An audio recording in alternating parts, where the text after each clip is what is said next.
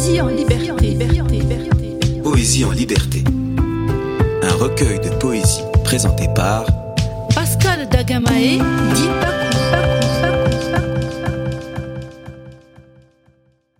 La poésie voyage.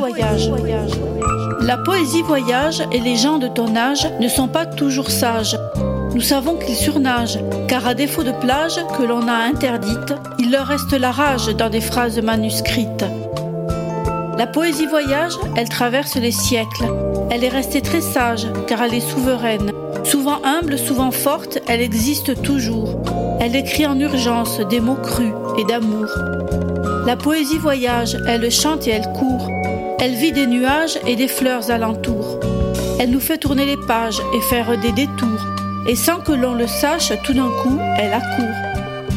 La poésie voyage, elle fait des tournages.